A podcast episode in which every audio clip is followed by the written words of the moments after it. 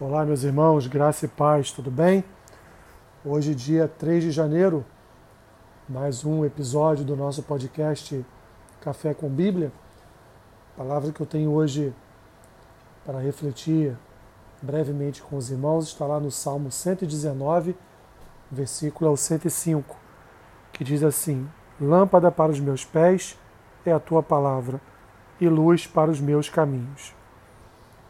Meus irmãos, a palavra de Deus, ela é necessária para nós porque ela é uma palavra de segurança, ela é uma palavra de guia, ela é uma palavra que, em sendo obedecida, ela é para nós é, um conforto, ela é para nós uma recompensa. Quando nós a obedecemos, temos dela recompensas, como está descrito em vários e vários textos da Bíblia.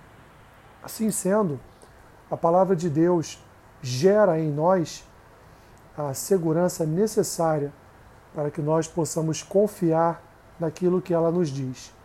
Mas não só confiar, mas também praticar, também executar em nossas vidas aquilo que ela tem, que ela traz para os nossos corações.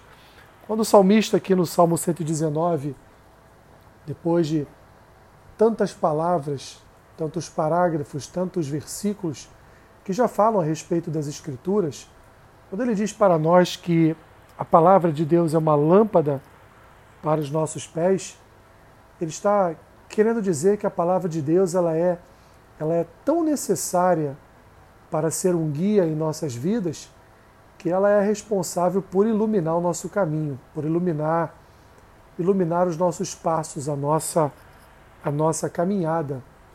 A palavra de Deus, portanto, ela, ela ilumina cada passo da vida do crente, de forma a não deixar que ele ande em trevas, de forma a não deixar, não permitir que ele ande enganado, e assim, portanto, com a sua iluminação nos nossos pés, ela é então fonte de guia e novamente fonte de segurança para a nossa caminhada. A palavra de Deus, ela ilumina o nosso coração a ponto de indicar para nós a direção, a ponto de indicar para nós os lugares por onde podemos andar, limitando as nossas ações na forma daquilo que ela descreve para nós como um lugar de segurança. Assim, quando nós observamos as Escrituras, temos os nossos corações iluminados pela certeza de que estamos no caminho certo. Quando somos iluminados pelas Escrituras, os nossos passos, as nossas decisões, é, as circunstâncias que nos cercam são na forma da sabedoria divina iluminados para uma direção correta. Da mesma forma que o salmista diz que ela é luz para, para o nosso caminho, porque as escrituras elas elas são como um farol que aponta a direção por onde os navios devem navegar.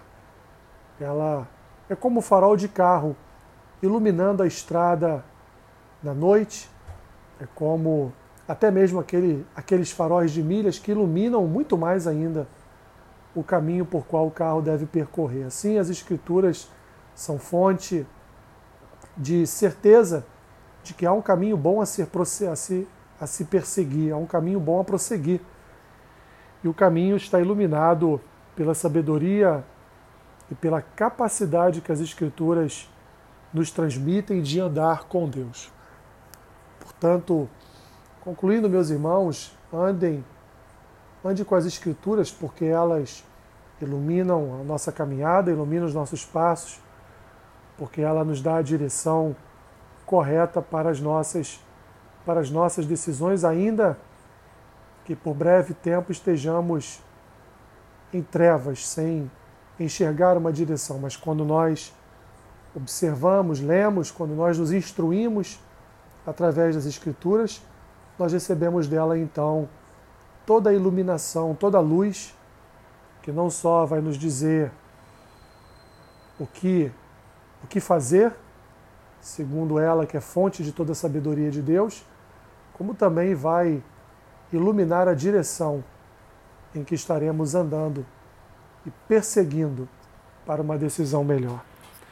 e Deus te abençoe rica e abundantemente. Amém.